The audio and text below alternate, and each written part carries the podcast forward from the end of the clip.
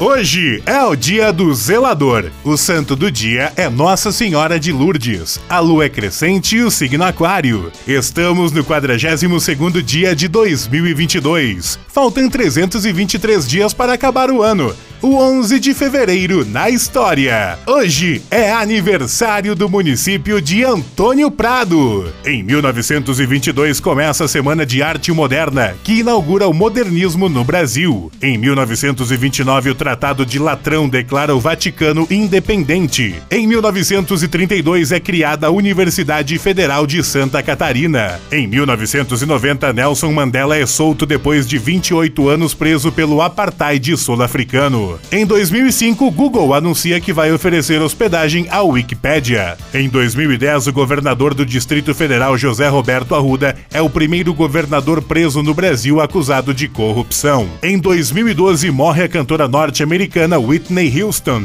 Em 2013, o Papa Bento XVI anuncia renúncia. Em 2019, o helicóptero em que estava o jornalista da rede Bandeirantes Ricardo Boechat cai e ocasiona sua morte. Frase do dia. A verdade não é determinada por maioria de votos. Papa Bento XVI.